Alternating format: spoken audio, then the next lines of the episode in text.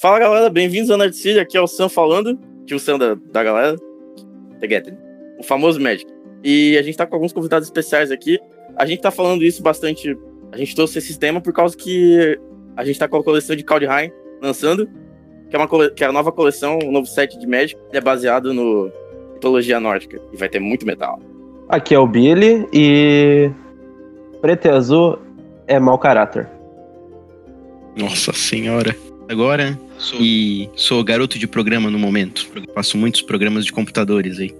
Eu sou o Gabriel Lubick, uh, eu sou graduando em Física, uh, não sei exatamente por que me chamaram aqui, eu sempre fico top 10 nos torneios. E às vezes eu gosto de parecer que eu sei de alguma coisa, mas na verdade eu não sei nada. É isso aí. Milka, né? Que triste. Você queria fazer um adendo que o top 10 do torneio com, com 10 pessoas. Isso, exatamente. É, exatamente. É, é, como se fosse nada isso. É, eu, sou, eu, eu sou o cara que, que joga de, de cemitério. Na vida eu acho que. Na vida dizem que tudo tem um fim, mas eu acho que as, tudo, nada tem um fim. Só que as coisas não acontecem do jeito que você imagina. Tudo se, tudo se recria e tudo se reusa no Magic. É o famoso, se tu fosse ter uma profissão na vida real, tu seria um coveiro, né? É isso. É, tipo é, o, meu apelido, é o meu apelido no, no, no jogo. Undertaker. Uh, tá, tá, querem começar com o quê? A gente pode o explicar sobre o que é o jogo, né? Quem quer explicar como é que é o jogo? O lojista aí. Oh, é. meu Deus. Então, beleza, vou explicar. É, então, para quem não quem conhece, o Magic é um jogo de cartas. Ele é estilo, para quem tem um pouco de contato com, com o ramo aí, né? Parecido com Hearthstone, com Yu-Gi-Oh! Acho que o pessoal talvez conheça muito mais o Yu-Gi-Oh! por ser algo da infância de praticamente todo brasileiro aí. E pessoal mais ele é um jogo de né? É, pessoal mais. É, é um jogo de estratégia, então a ideia seria que cada jogador tivesse pensado em uma estratégia para o próprio deck, no caso, né, o baralho. E essa compilação de cartas dá um resultado bom o suficiente para ele poder ganhar o jogo. Então, no Magic a gente tem inicialmente cinco cores, então é o branco, o azul, o preto, o vermelho e o verde. E os decks são baseados nessas cores. Cada uma tem, de certa forma, alguns arquétipos definidos, alguns muito mais controle, que buscam ganhar o jogo no final dele, ou seja, prolongar o jogo para poder ganhar.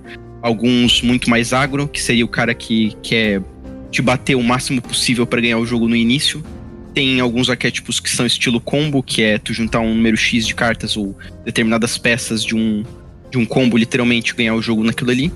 E tem os mid-range, que seriam literalmente o meio termo entre os que querem ganhar o jogo no início e os que querem ganhar o jogo no fim.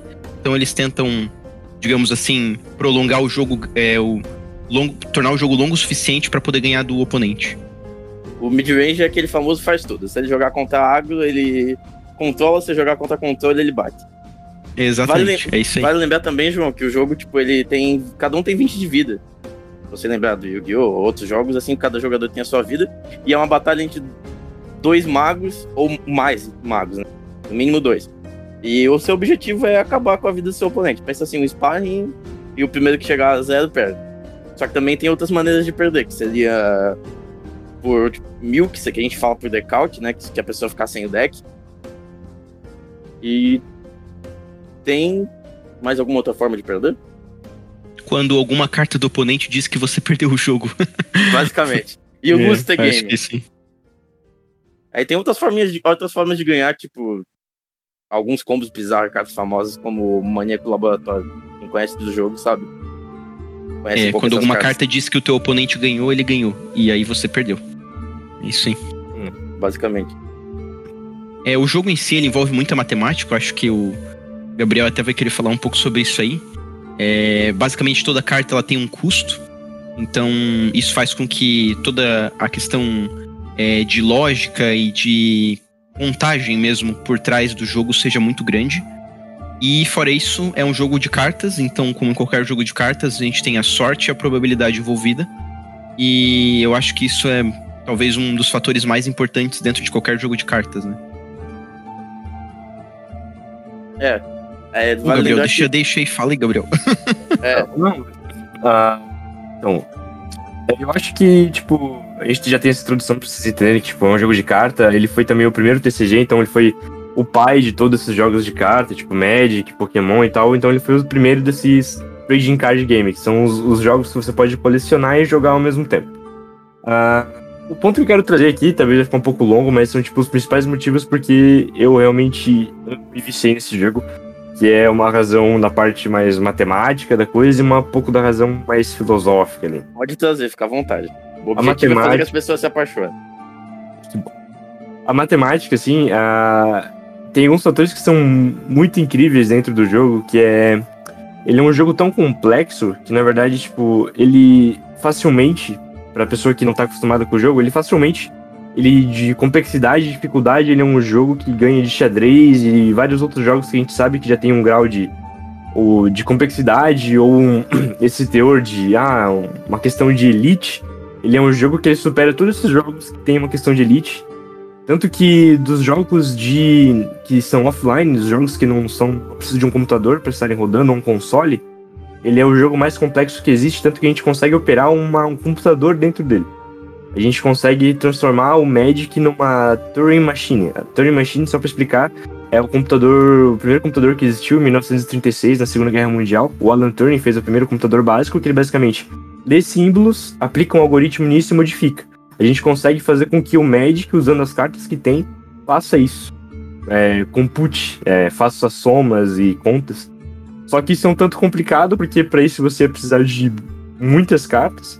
Se eu não me engano, a, a pesquisa que esse cara fez, é, ele é de uma faculdade dos Estados Unidos. Se você fosse uma, fazer uma operação de 2 mais 3, você ia precisar de uma fila de cartas enfileiradas, equivalente a 2,5 km ia ter que ficar mudando dado em cima dessas cartas, porque tem toda uma questão de marcador também nas cartas. Então, assim, é muito complexo, mas a questão aí não é fazer isso acontecer. É apenas provar que é possível. Isso já foi provado, então, acad academicamente. Então, além de poder executar um computador nisso, isso só é possível porque o Magic atualmente ele possui aproximadamente 21.265 cartas.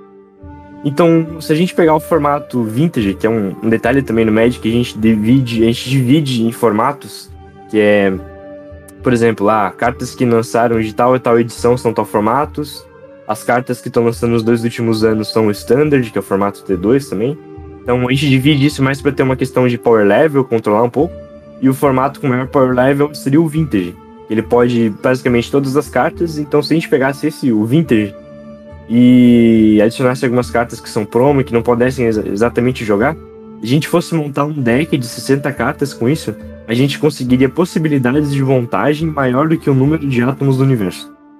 Então, a quantidade de coisas assim é absurda. Se a gente fosse juntar todas as cartas numa pilha, essa pilha teria mais de 10 metros de altura. Nossa assim, senhora. O jogo, jogo tem, é uma de uma proporção fantástica, sabe? E e tudo isso vem justamente dessa enorme quantidade de cartas e também porque o campo de batalha, é, o Magic, ele não, muita gente chama de um board game, mas na verdade ele não é um board game, porque você não precisa de um campo para jogar, você não precisa de um tabuleiro. Você pode jogar literalmente em qualquer lugar. Isso torna até no chão às vezes. Até no chão, Só principalmente no chão de cozinha.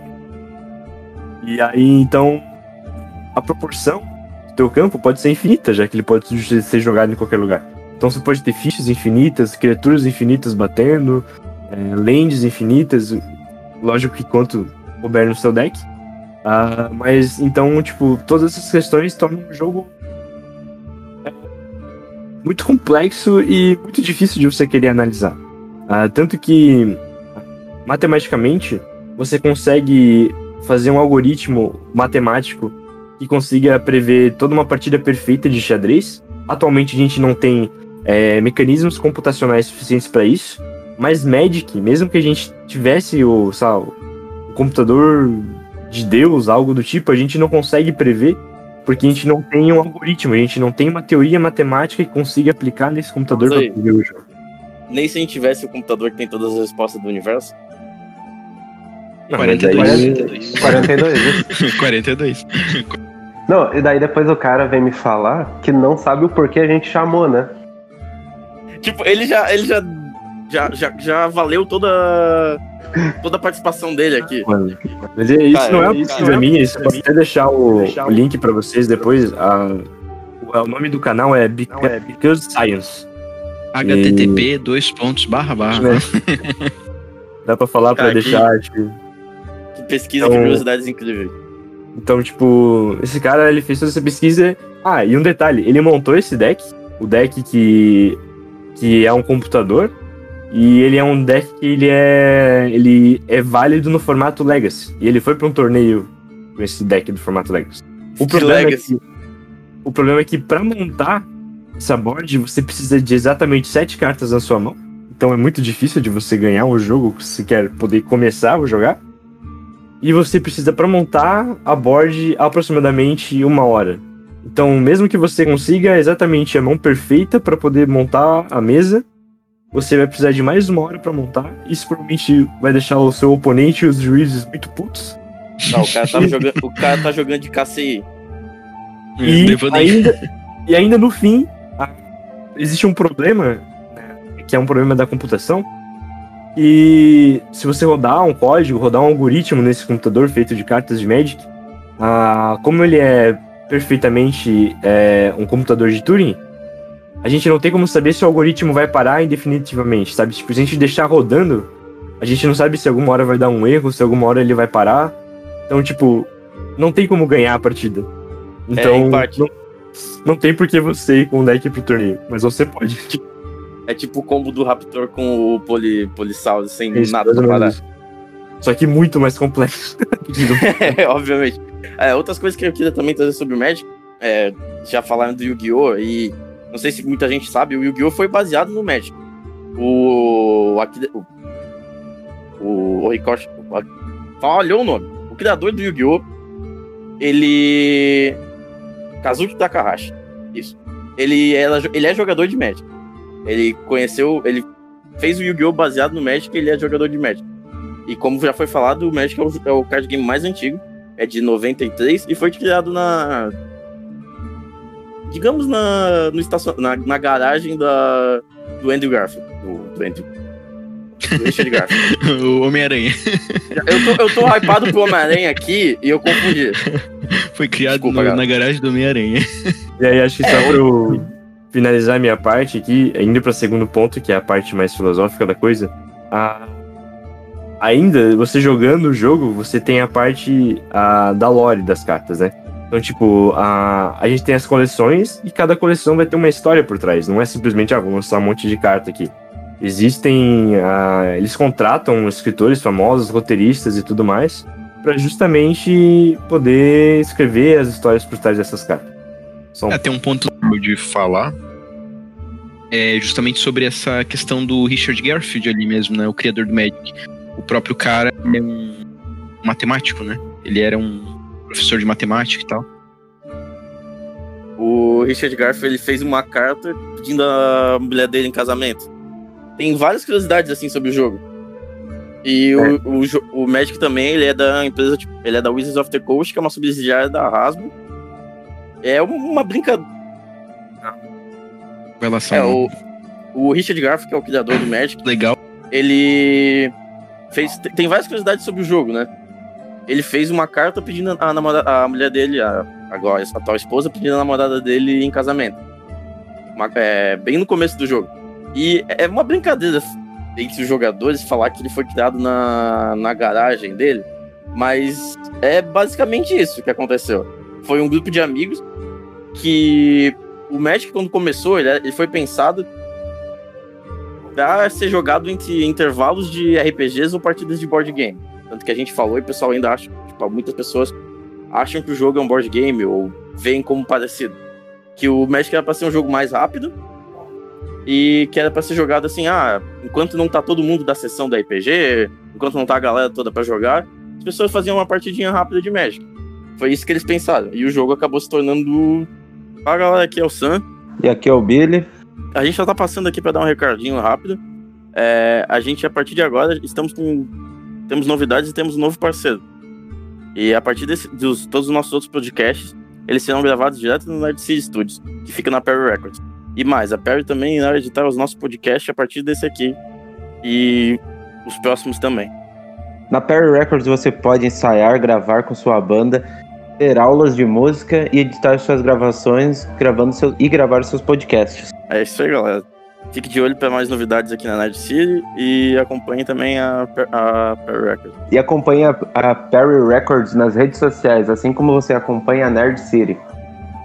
Uh, então, uh, relacionado às filosofias, né? Como eu disse que, tipo, uma das partes mais importantes, então a gente tem essa lore de como... Elas trazem algumas historinhas, tanto que ultimamente as cartas de uns anos pra cá, símbolo do Magic, e elas estão marcadas embaixo é, parte é da história. Que a carta de Magic, flavor ela text. tem a... É. Isso, o Flavor Text. Então ele explica alguma coisa, uma fala do personagem, assim, juntando isso, só por isso às vezes tu consegue, sem precisar ler o texto escrito da, da lore, tu consegue entender a lore, os acontecimentos só através das cartas e desses flavors text. Mas a filosofia que, é que eu quero dizer mesmo, ele é um textozinho que tem na parte inferior da carta. Ah, tá. É tipo, sabe aquelas frases é, que tem, por exemplo, do Niv Mizzet, o Niv Mizzet é bem conhecido lá, que é uma fórmula matemática, aparece assim, se tu olha. É, ah, tá. Tipo, é como, tirando do texto mesmo, tipo, flavor text, é algo para dar sabor, algo para dar algo mais, assim, na carta. Né? É um gostinho de lore. e aí, a parte que mais, tipo, a parte que eu digo é relacionada à filosofia. Tipo, se a gente pegar cinco coisas do Magic, a gente tem a filosofia sobre elas, a gente tem um significado para elas. Não são, tipo, ali só para dizer o que cada um tem que jogar, o branco é bom e a Qual cor. A filosofia preta, de cada, assim. cada cor.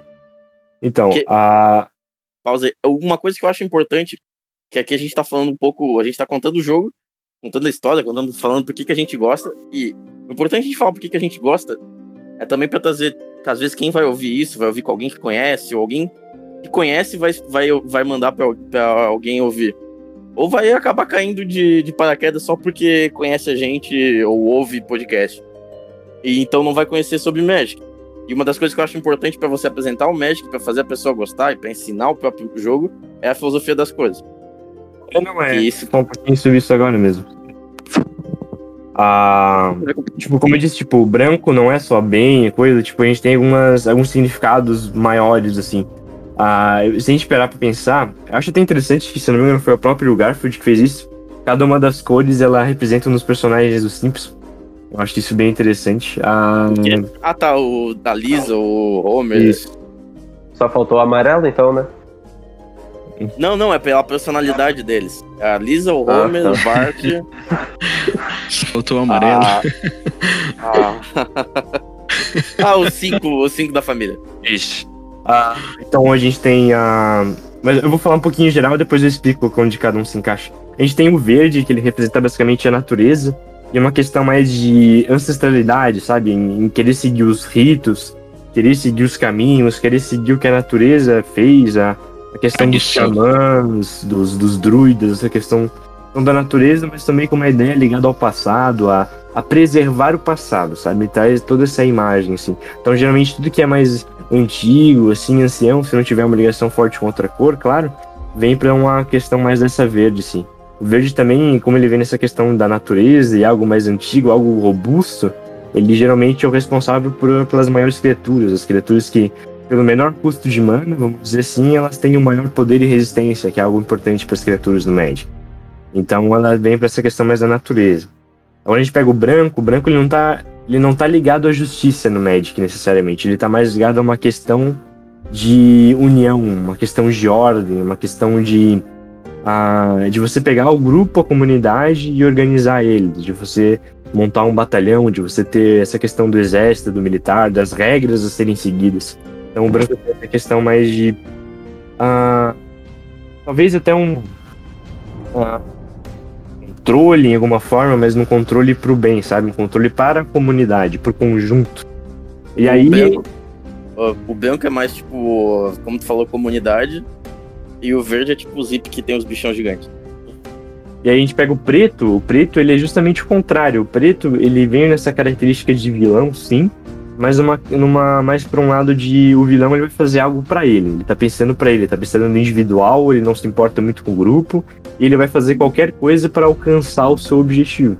Por isso que no preto a gente tem tanta coisa de sacrificar a criatura para fazer algo, perder vida para fazer algo, porque você tá abrindo mão de recursos para conseguir alcançar o seu objetivo maior, né? Então o preto vem nessa questão de individualismo mesmo e querer conquistar o objetivo.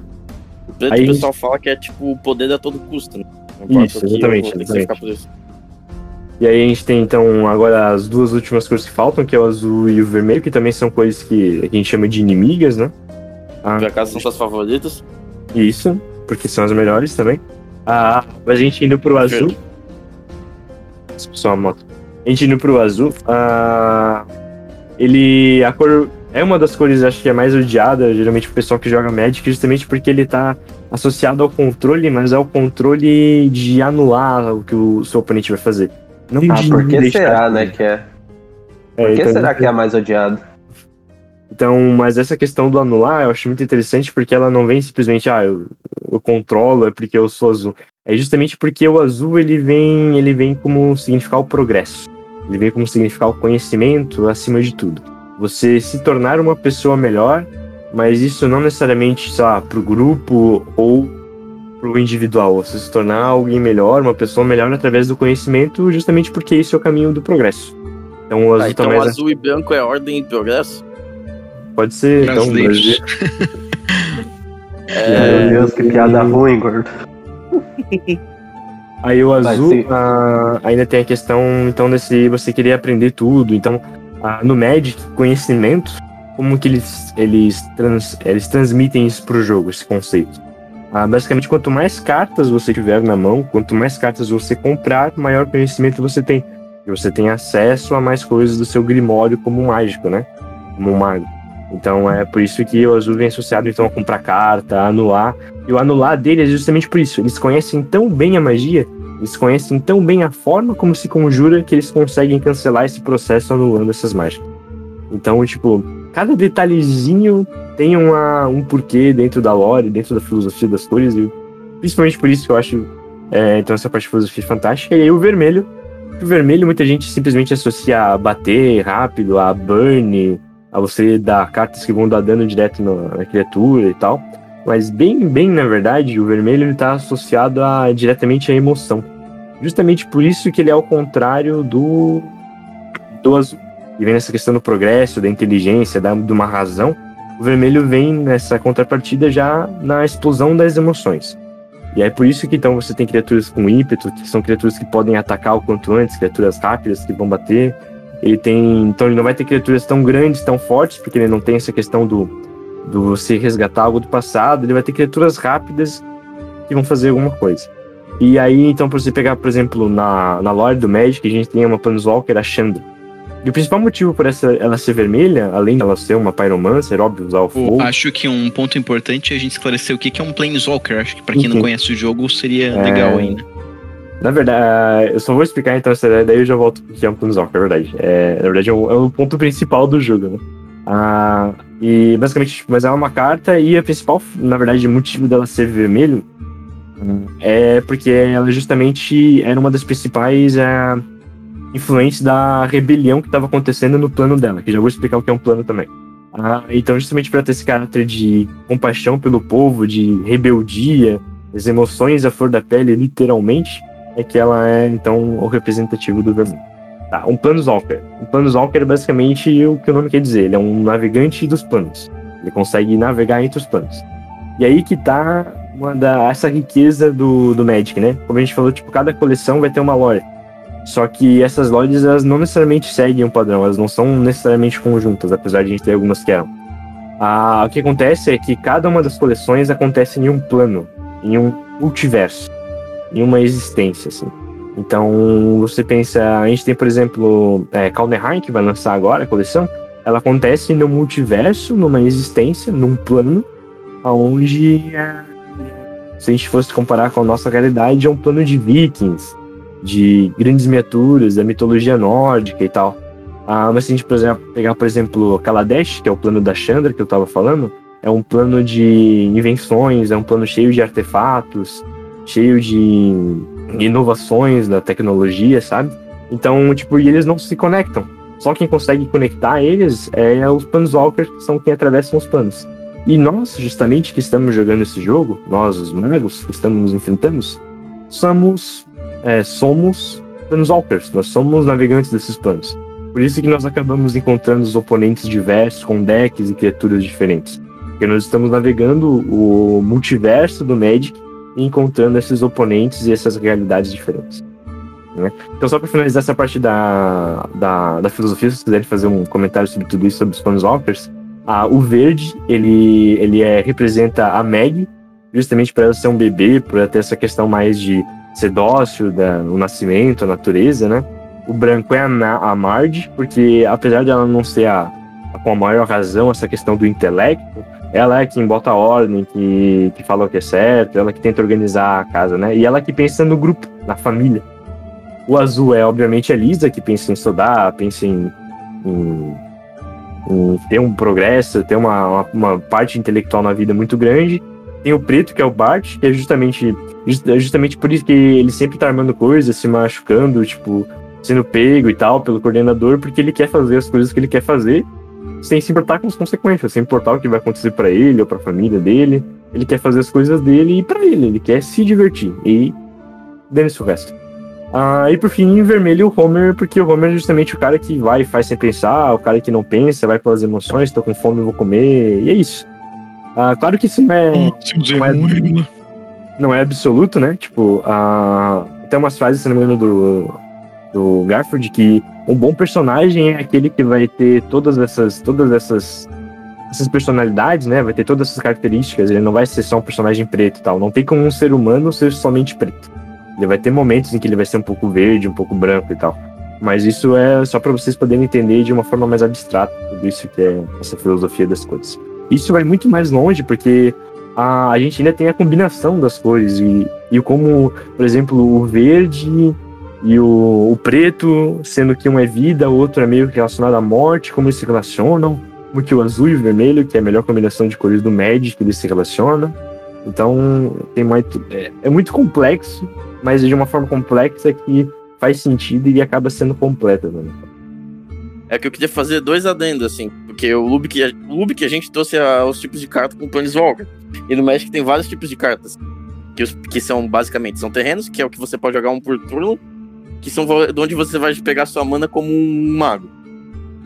Encantamentos que são mágicas que você fica entoando e elas ficam no campo. Criaturas, que foi o que a gente já falou, que são é o que vai bater para você. É o que vai dar, vai dar o dano no oponente. Ma é, instantâneo, mágicas instantâneas que são tipo. São mágicas que você faz a qualquer momento, assim. Que você já deixa preparado que você pode fazer a qualquer momento. E feitiços que são mágicas que você. É a mesma coisa que instantâneo, só que você só pode fazer no seu turno. E. Enquanto não tiver nada na pilha. Mas isso é coisa mais complexa do jogo. Mas em base você pode fazer no, no seu turno nas fases principais. E os artefatos são como se fossem que o Rubik falou do, das engenharias. Os artefatos são tudo que o, o homem, que o ser cria que não é natural. E além disso, tem mais alguma coisa? Planeswalker, terreno, encantamentos, criaturas, artefatos, feitiço instantâneo.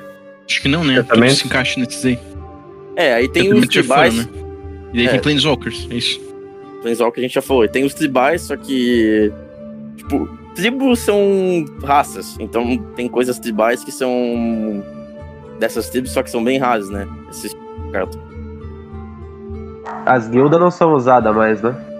As guildas é que elas são do plano de Ravnica, né? As guildas seriam pra.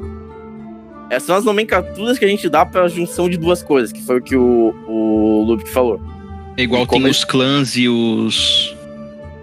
os. Os, clãs lá do. de Cans of Tarkir, né? É. é. Ou, tipo, os outros cinco que são de Alara, que são. Não são clãs, né? As é, shards, tipo clãs. Né? É, são as é. shards. Eu só queria falar do. Fazer um adendo sobre os Simpsons e do. Todas as. As coisas, que foi que o Luke falou que tipo, cada um vai. O, o que é trazido aqui? O principal dos Simpsons é isso, né? Mas cada um vai ter todos os outros. Tanto que tem uma parte que o Homer, ele.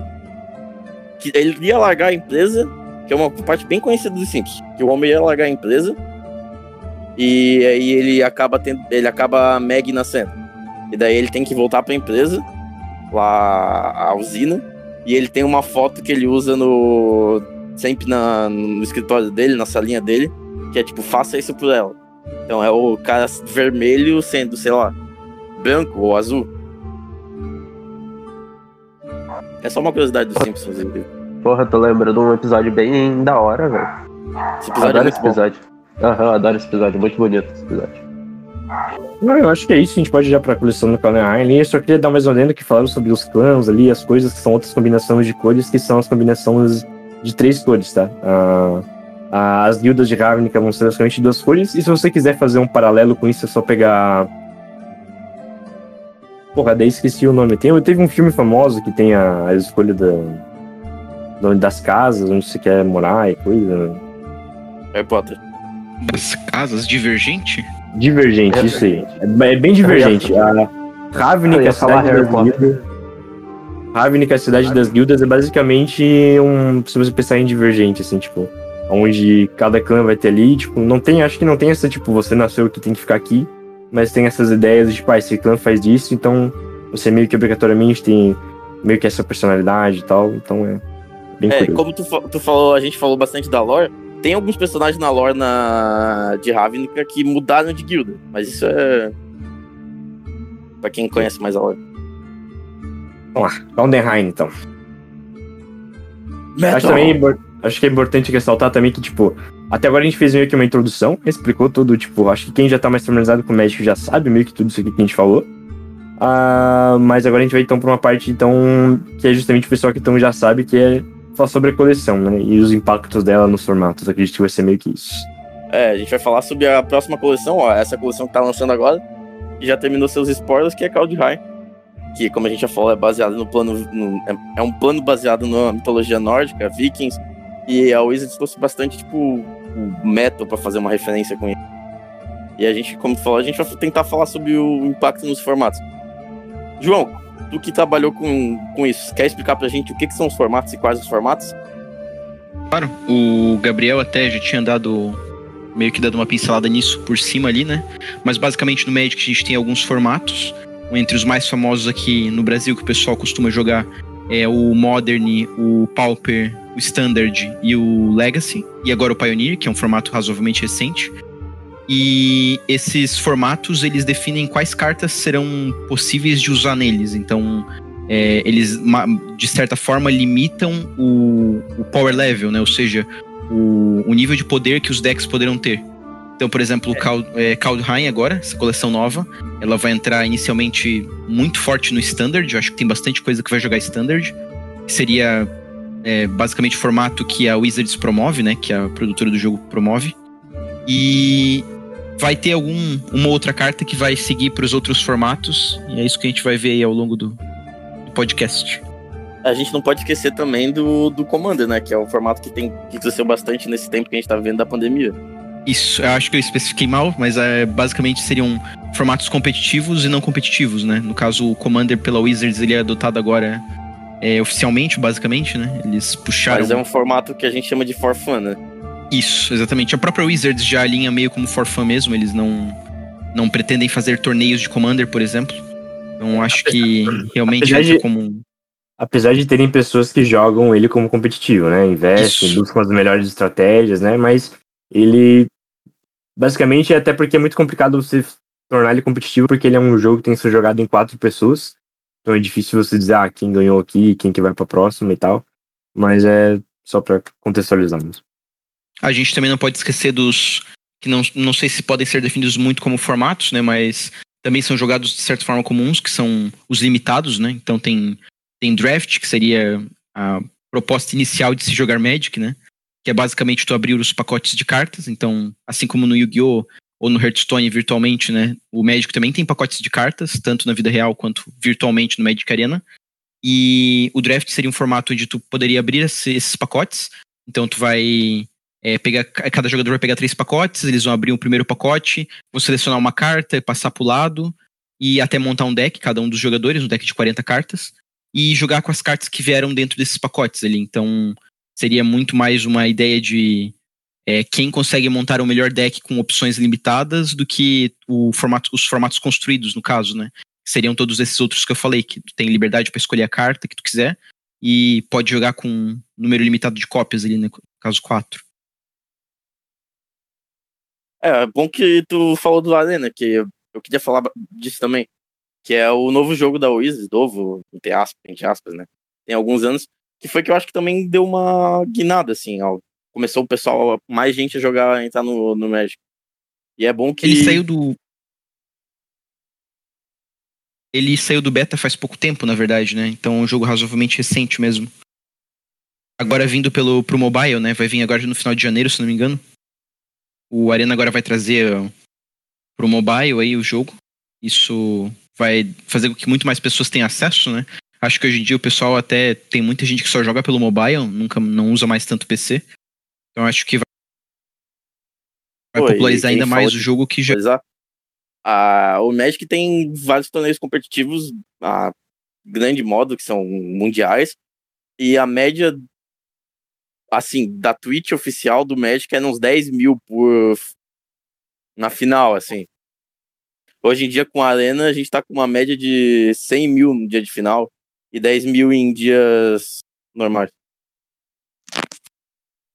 É, tem crescido bastante. Esse ano também, a, gente perder a gente pegar essa parte do, uh, do online, né? Uh, ano passado até a Globo fez um prêmio do, do esportes e quem ganhou foi justamente o campeão mundial de Magic, que, choquem, é um brasileiro, então tem um orgulho para o nosso país também.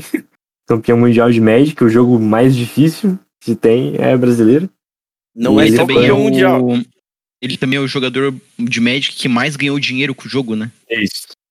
E acho que mais ganhou mais. Não, top 8 acho que não, mas ele. Tipo, pra muitos ele é o maior jogador de Magic da história, não só o Sim. melhor atualmente. Resumindo, então, o cara é muito bom. É. Vamos finalmente então pros Aldenheim. Eu acho, forma... eu acho que, tipo, a melhor forma de a gente fazer isso é selecionar cada um aqui, pelo menos que teve contato com as cartas, e falar um pouco sobre. Porque são 333 cartas, então se a gente for falar sobre tudo, não tem como, acho. Acho que a gente, acho que a gente vai discutir. É, no, no geral, As... eu não sei se tem muito o que falar sobre essa coleção. Não sei vocês, assim. Fora a, a questão temática, né? É, a gente vai falar um pouco da temática da, da, da coleção. E, tipo, trazer as principais cartas que a gente acha que pode jogar algum formato, as cartas que a gente gostou. E, tipo, na temática vão trazer os deuses, né? que são as principais cartas da lore do, do formato. Acho que é isso, né, galera? É, porque em questão de né? spoiler não tem, não tem muitas cartas boas que vão jogar em muitos formatos, né? Sim. Tem bastante é. coisa legal em standard, mas fora isso. O que a gente tava falando em off antes, o que a gente. a própria comunidade fala é que foi uma coleção um pouco mais fraca do que as outras. E eu não vejo. Mas é como tu como... comentou, né? É Kamigawa. Parece Kamigawa, assim. A, a, é. a, o que vem junto, o que veio antes é muito forte. Né? O que veio acho... antes e o que vai vir depois, possivelmente. Sim. É, porque eu não sei, né, mas a gente tem a coleção do D&D esse ano. E eu acho que não, vai ser bem, bem, legal. Coleção de mago. Isso. Vai ser meio que um Harry Potter, assim. Né? O próximo é uma também. escola de mago, né? Isso. É, mas eu não acho. Mago azul e vermelho. Mago preto, mago verde. Uh, mas então, uh, então, sabe, eu vou, vou falar. Eu vou começar falando aqui, porque eu acho que não tem muito pra comentar, acho que vocês aí podem falar mais sobre o cenário competitivo, mas tipo. A única coisa que eu queria muito com essa coleção é jogar com um tribal de gigantes. Porque em Kaldenheim a gente vai ter a, Pra quem também não conhece, cada criatura tem um tipo de criatura. Ela é um duende, ela é um elfo, alguma coisa. Kaldenheim vai ter alguma dessas tribos que a gente chama. Então vai ter elfos, vai ter duendes, uh, deuses, gigantes, vai ter alguns anjos. trolls também e anjos. Então, tipo, Duendes pegou não, mais. Né? Tu, esque tu, esqueceu da pior. É, tu, esqueceu, tu esqueceu da principal. E meu objetivo não, não, ele, é jogar com a minha confundiu. tribo. Ele confundiu, é que Dwarf lembra do End, ele falou do End. É, não, ah, faz sentido. É, não, não. E aí, é, então. É, que, e aí, é que o tamanho também é pequeno, né? e aí eu queria muito jogar com um tribal de gigantes, porque agora os gigantes, eles basicamente em Kalneheim, eles saíram do estereótipo de, sabe, bicho gigante bobão para o estereótipo de magos super poderosos, justamente como é na mitologia nórdica mesmo, sabe? Ah, os gigantes de gelo e tudo mais, super poderosos que invadem outros planos lá e os outros mundos, né? árvore. Acho que por causa então... disso da mitologia que eles ficaram esses gigantes dessa forma, né? Sim, sim. grande parte dos gigantes que saíram, na verdade, principalmente os azuis, são magos. Que, tipo, tu pensa, tipo, pô, um bicho gigante é um mago, alguém que pensa em estudar e tudo mais. Então achei bem, bem relevante. E pelo que eu tava vendo do, do Standard, que acho que eu posso falar mais que eu tenho jogado mais em relação a isso, é que provavelmente a gente vai ter gigantes jogando. Eu vi três formas de montar o deck ainda, que é com preto, só para usar o Crocs, que também é um gigante. Tem a versão com verde, que dá para usar o Uro, e dá para jogar um, os outros gigantes que já saíram. Só que, só que o Uro ele tá banido do Standard, né? Daí saiu no histórico. Ah, é verdade, é verdade, isso. Esqueci. Ainda bem, na verdade, né? Mas Temur, ah, Temur Giants. Isso. E daí tem o Temur, que daí não tá usando o, não tá usando o Uro, no caso, mas ainda pode usar alguns gigantes verdes que já saíram. E tem a versão G-Sky, porque tem uma carta branca que destrói todas as criaturas que não sejam gigantes. Então, para fazer uso disso. Eu, particularmente, vou tentar montar um deck mais control, que eu já tenho jogado também, com um deck é, verde. Não, verde não, é azul e vermelho control. Vou pegar essa parte mais control e tacar um, uns gigantes gigantes no meio. Acho que vai ser isso. De resto, tem algumas dois... cartas. De resto, tem algumas cartas aí que vão servir para combo, principalmente em outros formatos aí que eles vão acabar comentando. e Mas no geral, eu achei uma coleção muito boa, principalmente pro pop. Acho que é uma posição também que a gente falar depois. Cara, eu, eu achei é. uma coleção muito legal pelo lado dos tribais. Acho que ela vai ser talvez mais forte no, no Commander, ou pra gente que joga forfã, ou pra criar outros decks que não tem ainda. Em outras palavras, é, se você joga de elfo, você ganhou muito nessa coleção. É, eu estou feliz com isso, porque vai ter mais possibilidade de montar decks de elfo. E acho que finalmente vai ter um elfo Pioneer ou Standard jogando, né? Pioneer principalmente, eu acho que veio bastante coisa legal pra elfos. Tem até um encantamento ali, uma saga, né? Que volta a criatura do cemitério, eu acho. Um elfo, uma criatura do cemitério, uma coisa assim. Eu achei também que possivelmente vai rodar, talvez side, não sei. É mais, mais pra Pioneer. Acho que vão tentar achar. O Planeswalker, de certeza. Esse aí com certeza vai rodar, eu acho. Tem aquele outro elfo também, que dá Death Touch lá, aquela habilidade. E os, os, os outros elfos tem mais um, mais um. Que... Eu achei um elfo um elfo que eu achei muito bom é aquele que toda vez que um elfo morre, tu compra uma carta. Aham, duas manas, né? Uma mana preta e uma é. qualquer. Esse aí sim. Bem forte também. Esse eu Mas acho que vai, fora dar, isso... vai jogar até. Esse eu acho que vai, vai jogar até Modern, talvez. Alguma Shell. Porque o Elfos no Modern já é preto e verde, né? é, e não tem muito draw também, né? Então, bem possível que encaixe mesmo. Mas além disso, a gente tem. É a gente também Só... tem alguns humanos legais ali, né? Vieram alguns humanos bons, como como é, Kaldheim traz um meio que um dos mundos ali como mundo de metamorfos, né? De é, shapeshifters e tal. É, tu vai ter outras cartas que vão se encaixar em qualquer tribo. Então isso também é bem legal. Tem até aquele shapeshifter lendário ali. A gente estava comentando antes ali, né? Eu nem lembro o nome dele, mas enfim, é uma carta é que parece que vai rodar bastante. Que, que é possibilitador de combos, né? Isso, exatamente. É Orvar, das formas infindáveis. Esse aí parece que vai dar um. Vai ser legal, assim. Um, Esse cara aí. Hum? Aquele Helms Walker. Helm Walker. É o Helm Walker do... também, sim, verdade. Legal. Basicamente roda em qualquer deck que queira grindar bastante, né? Porque revela o topo, te permite jogar a criatura do topo. Eu acho que isso vai, tem um outro bastante também. estrago em alguns formatos. Tem um outro desses Morphoids que saiu também, que ele é verde, se não me engano, ele é pauper, acho que é duas ou três manas. E quando ele entra, tu pode exilar uma criatura de qualquer cemitério, ou do cemitério do oponente, e exilar um artefato encantamento no campo. Então isso é muito forte pro elfos do pauper, principalmente.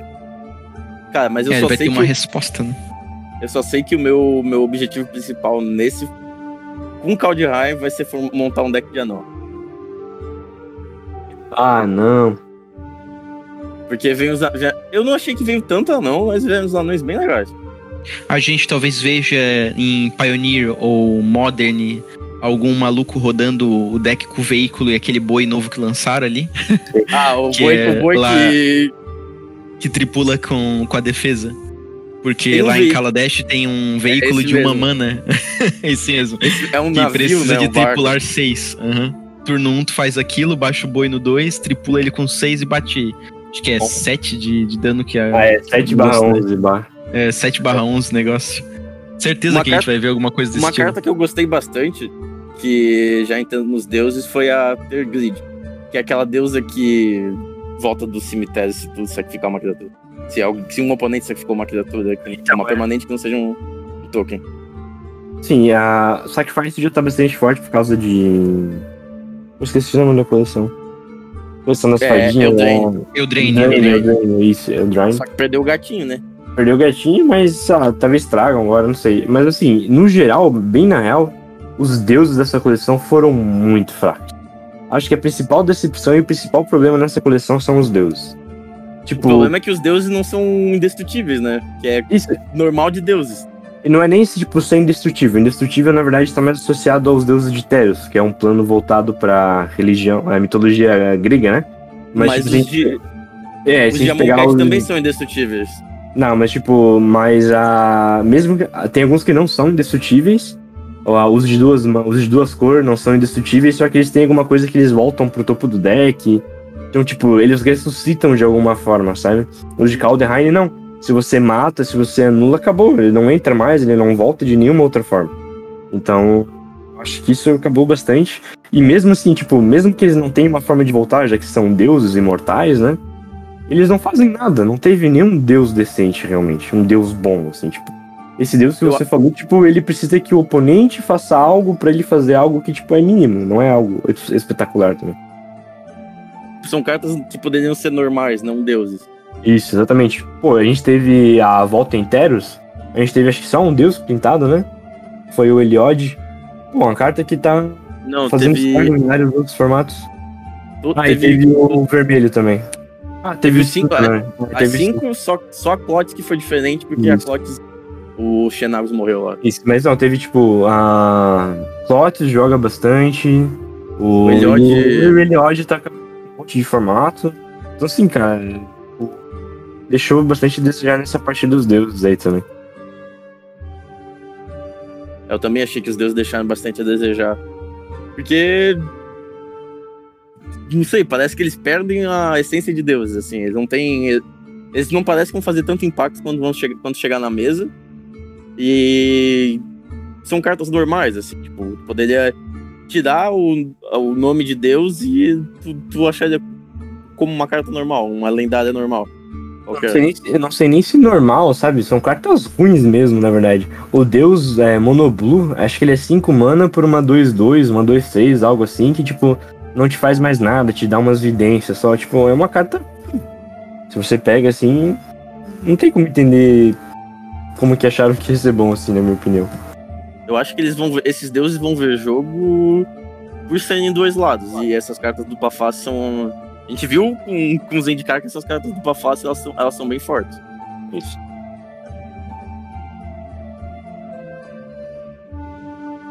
Oh, só que uma coisa que eu achei dessa coleção, no geral, é que eu achei nessa coleção no geral é que eles parecem que ficaram com o pé atrás. Deram uma segurada, sim. Sim. Tipo, eles podiam fazer a carta mais forte, mas eles optaram em fazer mais fraco porque o pessoal já tava reclamando de muito banimento, muita carta mexendo com os formatos a cada coleção. Mas aí também, né? O time de design da Wizards ultimamente tem sido 880, né? Tipo, é, ou é uma coleção que é basicamente considerada ruim em comparação às outras, tipo, muito ruim em comparação às outras, ou é uma coleção estourada que vai trazer Companion formato. Ou, tipo, usa, ou... Pior que Telos, Telos não parecia, o pessoal nem achou tão forte quando lançou. Sim. Só que Uro e Eliod estão comandando o formato e o Crocs também. O Crocs tá jogando às vezes nos hackers, então, tipo, é um carta muito forte. Clots é forte. Sim, também tá jogando a, Modern. A carta de Tesos que o pessoal mais hypou, assim, achou que ia jogar, foi o de lá.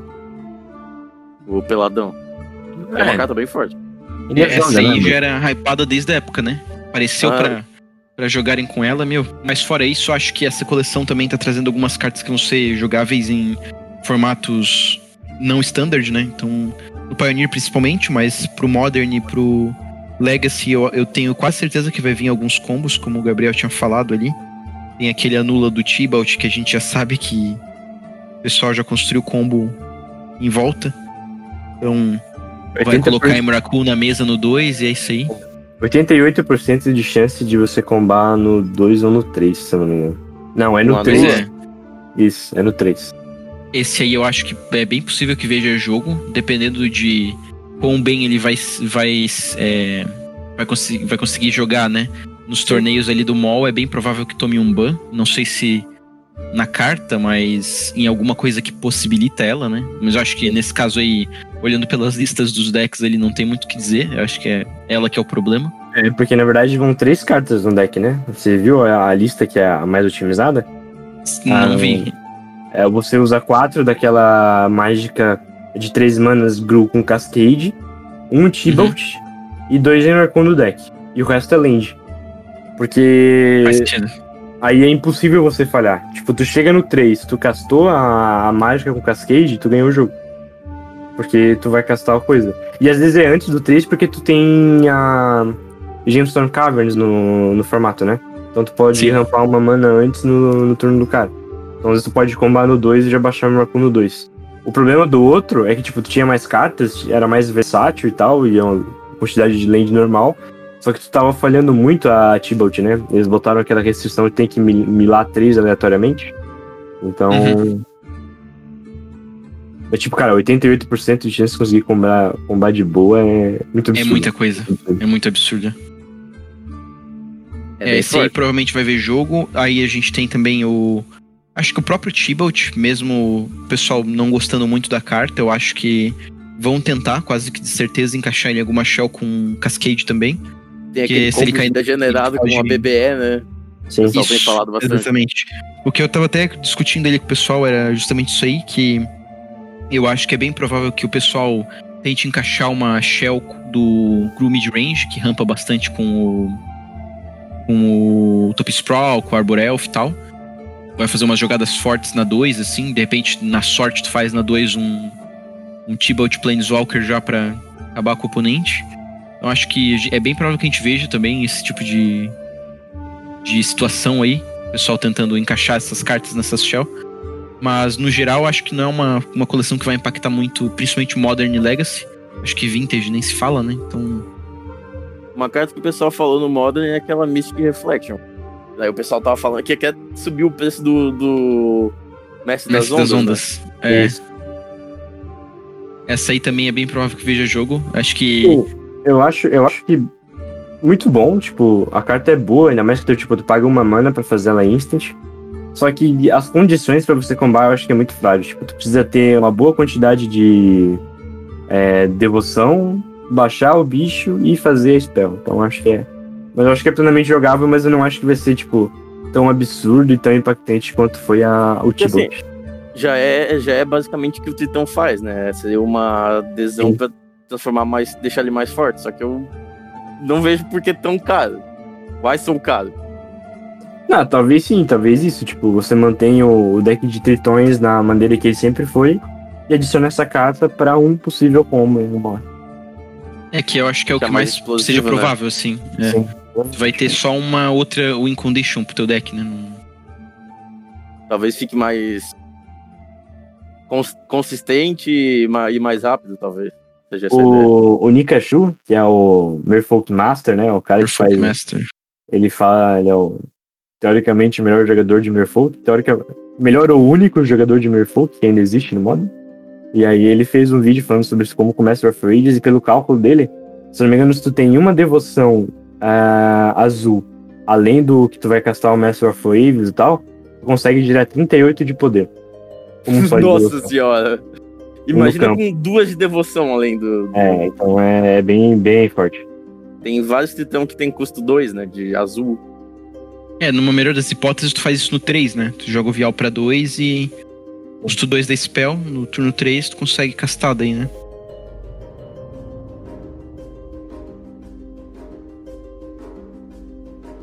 Acho que não, não tem uma outra maneira de fazer. Quatro manas? É, então, dele. é que precisa de 5 mana num deck que não rampa, mas. Sim. Eu acho que é isso. A questão do Tibalt, eu acho ali que você falou do Guru, eu acho que é difícil entrar no Guru porque ele é uma carta morta, né? É uma carta preta e que tu não consegue castar nunca, né? Apesar de. É, não, não digo. Eu não digo ele na shell do Gru como o Gru tá agora, entendeu? Mas, por exemplo, Sim.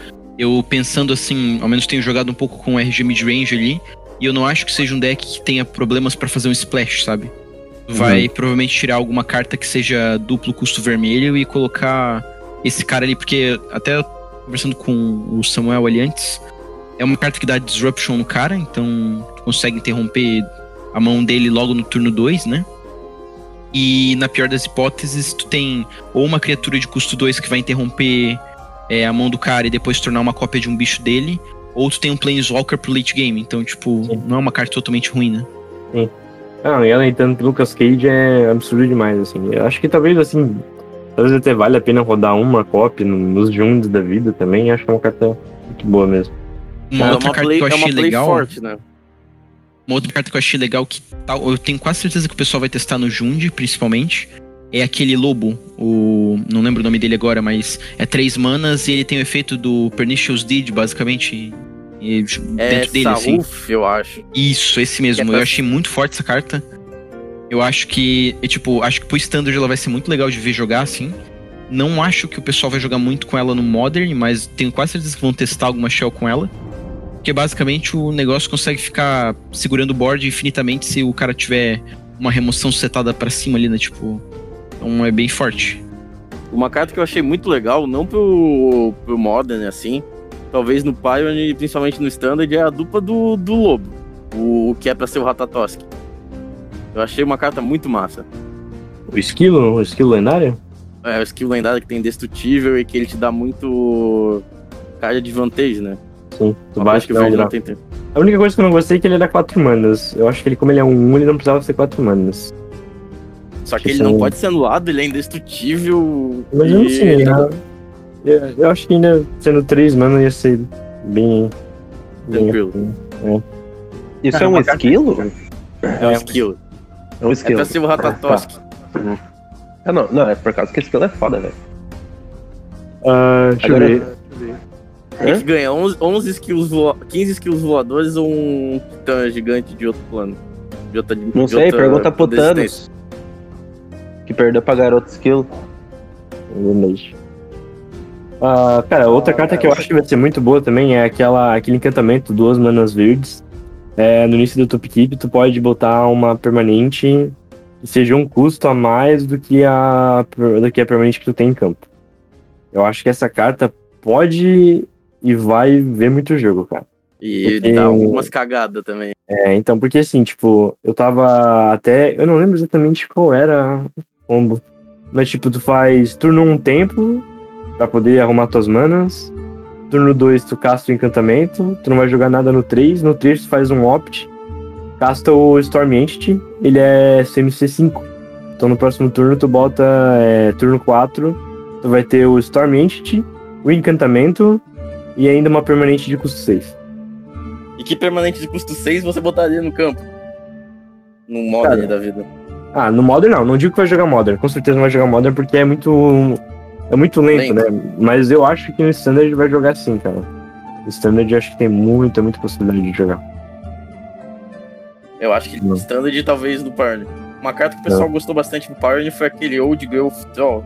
O 4-4 atropelar, que depois deu um encantamento e gera duas mana ou tu faz um troll. É bem versátil aquela carta. Acho que, no geral, isso, ah, uma coisa muito importante que a gente não comentou é a respeito da, da mecânica de Snow, né? Dos permanentes nevadas. Tipo, isso vai impactar principalmente o Pauper, até porque veio muita carta boa pro Pauper. Então essa coisa de a gente trazer essas permanentes nevadas é muito importante. É, que foi muito legal por causa que permanente nevada a gente só tinha no time skip e coleções antigas, né? Hum. Eu achei uma parada bem legal eles terem trazido permanente nevada de volta. Vocês acham que vai ter algum Snow deck no Standard ou alguma coisa assim? Vai, bizarra? vai, vai, vai. Já estavam fazendo uma lista de Snow.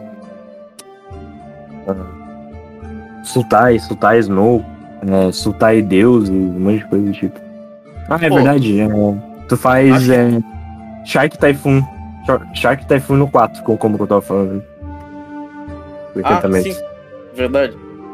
Seis, nada mais forte que isso. Uma coisa que eu queria falar é que eu gostei bastante da. Me... A, gente queria falar das mecânicas, né? Da edição. Além das Snow, tem o Boast, que é basicamente um raid que você tem que pagar.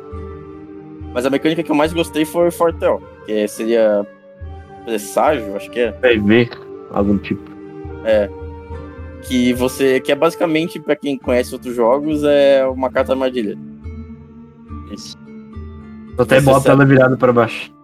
Aham. Uhum. Pra exilada de. Paga duas, sempre duas manas. Ela lembra bastante o Metamorfose, né? Põe ela virada para baixo. E depois, num, num turno seguinte, tu pode usar ela. Eu achei a mecânica bem forte, só que infelizmente eu acho que não veio, não veio tanta carta forte pra ela. Acho que as mais fortes foi aquele Mystic Reflection que a gente falou já. E uma que pode talvez jogar em sides de Elf ou de decks de criatura é aquele Rise of the Dread Marne, que é o que faz zumbis. Essa aí também, acho que vai dar um, ser uma carta legal mesmo. Bom. E tem aquela remoção global de que vira uma global de 3, né? Sim, essa aí também acho que provavelmente vai rodar Pioneer e Standard, acho que é quase certeza. Talvez alguém tente rodar ela Modern, não sei. É que tecnicamente você pode fazer uma global no, turno 3, né? Você só gasta teu turno 2 pra deixar ela setar ela virada, mas a global no 3 tipo, não é ruim. É, não é ruim, mas geralmente não é tão necessário também, né? Tipo, tu já tá no é, 3. Num formato onde tu tem é, remoção spot removal basicamente em todo o deck, né? Não sei se é realmente algo necessário tu ter um board wipe no 3, assim. É, eu acho que no Modern, assim, tipo, é, uma coisa que a gente sabe do México, quanto mais fundo você vai, mais fortes são as cartas, né? Acho que no Modern ela não vai ver jogo, mas no Pioneiro e no Standard ela vai ver bastante. Sim. Realmente, eu acho que seria isso. É. Valeu pela presença, galerinha. Aqui quem fala é o João. Né? é, eu acho que tipo, é basicamente isso, né? A gente falou das cartas que a gente mais gostou, falamos da mecânica, da ideia da coleção, né? Que foi baseada na mitologia nórdica. Até Sim, galera, personagens. Se vocês então, gostaram da, da forma como eu explano o conhecimento, né? Como vocês podem ver, na verdade, é só um monte de conhecimento comum. Uh, e o conhecimento que não é tão comum, eu só roubei de alguns vídeos que eu assisti. Se vocês gostaram da minha forma de explanação, saibam que eu estou trabalhando faculdade particular na Vetor, então se vocês estiverem precisando de aula aí, não só para vestibular, mas também para qualquer auxílio em relação à aula, até o ensino médio, eu estou disponível como professor particular e também futuramente, daqui a, na verdade, mês que vem, a gente vai abrir já as inscrições para o nosso cursinho para os vestibulares de 2021.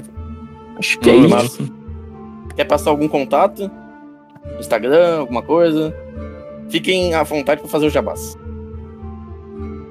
O Instagram é arroba Gabriel Lubick e acho que esse é o mais fácil para passar. Passar um número ainda vão passar trote para mim. João? O contato Ô, pessoal. não precisa, né? Hum. Ah, Instagram alguma coisa. Ô, eu lembrei de uma coisa. Hum. Algumas cartas que a gente não falou. Tem aquele Palio o... Tem o. É verdade, é esse aí. E tem também é. o cara da Firexia lá, novas. É, tipo, ah. Vorinclex, que é a parte mais principal da lore, né? Tipo, do Magic em si. Que é Firexia de volta. E é o, o subtipo de carta Firexiano agora, né? E tem aquele bicho lá que é duas manas, uma criatura quando é filete ataca e dá dano, ela bota a um counter. Então voltou o marcador de veneno. É. Sim. Eu ia comentar sobre essa carta aquela hora e me esqueci. E tem um. A gente falou do veículo, tem um veículo nessa coleção que ele é um 6-3 com tripular 6. Que ele é duas manas. Ele é basicamente o, o, o, o veículo que o boi tripula. Que a gente é. falou dele. tem um veículo verde que bota gatos no campo. Eu achei isso muito fofo. E também achei muito massa. Tem um combo que o pessoal falou. Sabe aquele. A árvore dos mundos, que é a Yggdrasil? Sim. Não tem um artefato, o Maskwood Nexus, que todas as criaturas são de todos os tipos no seu deck? Sim. Então se você, tipo, tu tem um artefato, tu ativa o... a árvore e tu traz todo o teu deck pro campo, porque tudo é Deus. E a árvore busca uhum. Deus. É um combo bem degenerado, É, mas, isso né? aí vai ver bastante em Commander, eu acho, a, principalmente da CZ. Só de lendária, né? Uhum. É, tu basicamente vai conseguir trazer criatura que ganha o jogo pro campo, assim, sei lá. Realmente são 10 uma... mana, né? Mas. Acho que vai ter umas coisas degeneradas. Né?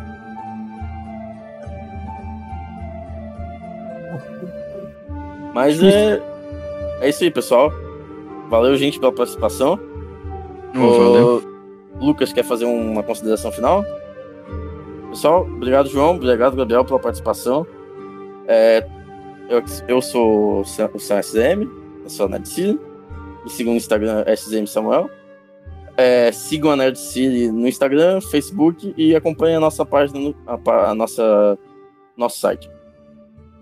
A gente vai ficando por aqui.